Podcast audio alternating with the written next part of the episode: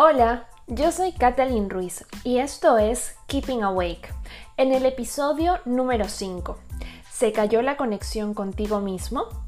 En este episodio encontrarás los resultados obtenidos a la encuesta sobre los efectos de las 5 mayores redes sociales y te comparto los consejos que me han servido a mí para mantener una conexión saludable.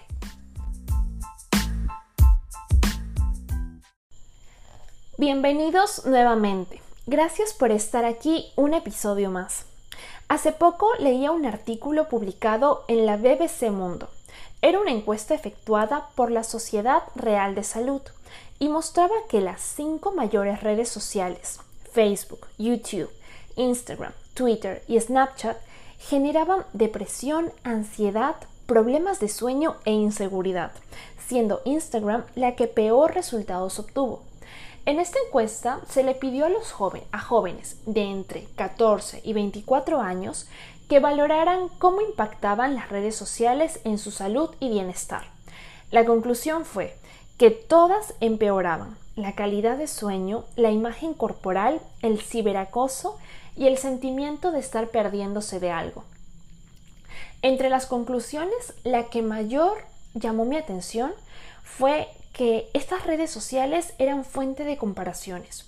Estudios indicaban que cuando se expone a mujeres jóvenes a Facebook durante un corto periodo de tiempo, sus preocupaciones sobre su imagen corporal aumentan por encima de las que no son usuarias de este servicio y comienzan a expresar su deseo de cambiar su apariencia e incluso de recurrir a cirugía plástica. Otra de las consecuencias fue el ciberacoso, y es que en verdad no existe un mecanismo para combatirlo.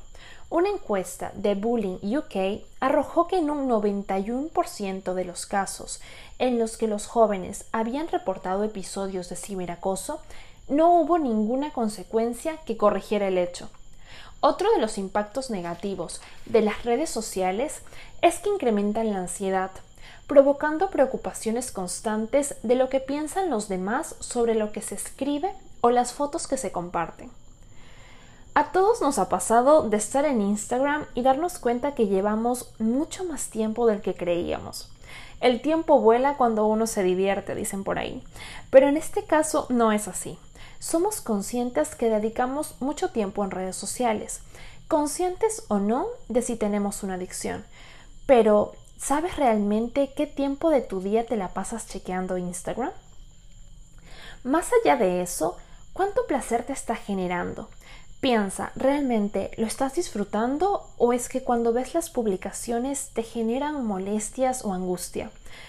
¿Son los likes de las fotos lo que te da satisfacción o es más bien ese, instante de aprobación externa que si no recibes te puede poner ansioso?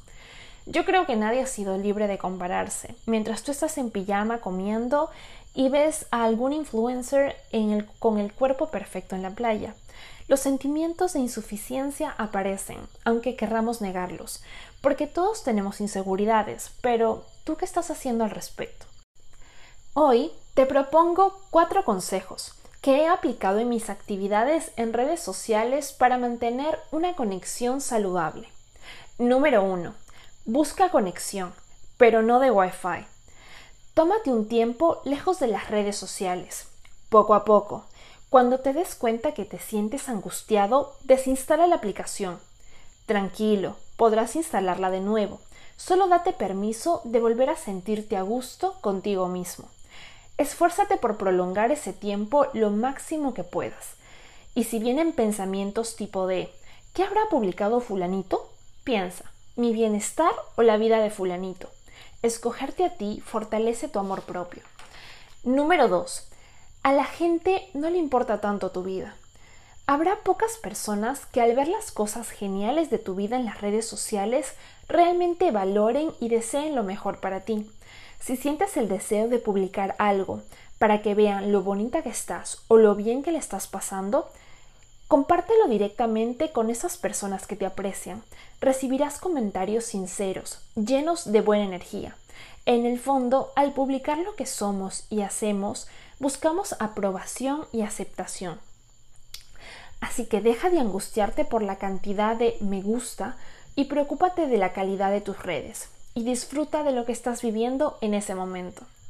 Número 3. Haz una limpieza de tu cuenta. Evalúa las cuentas que sigues. Pregúntate cómo te sientes con sus publicaciones. ¿Realmente te aportan algo? Eres libre de elegir lo que quieres ver.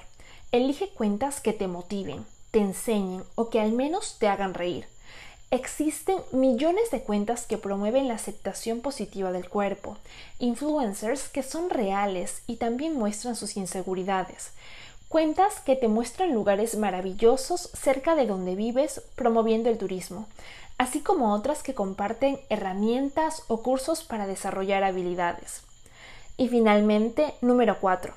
Lo positivo de las redes sociales es que puedes expresarte y desarrollar identidad propia. Utiliza esta herramienta para compartir tu forma de ver el mundo, para desarrollar tu creatividad y aportar contenido positivo que inspire a más personas a hacer lo mismo.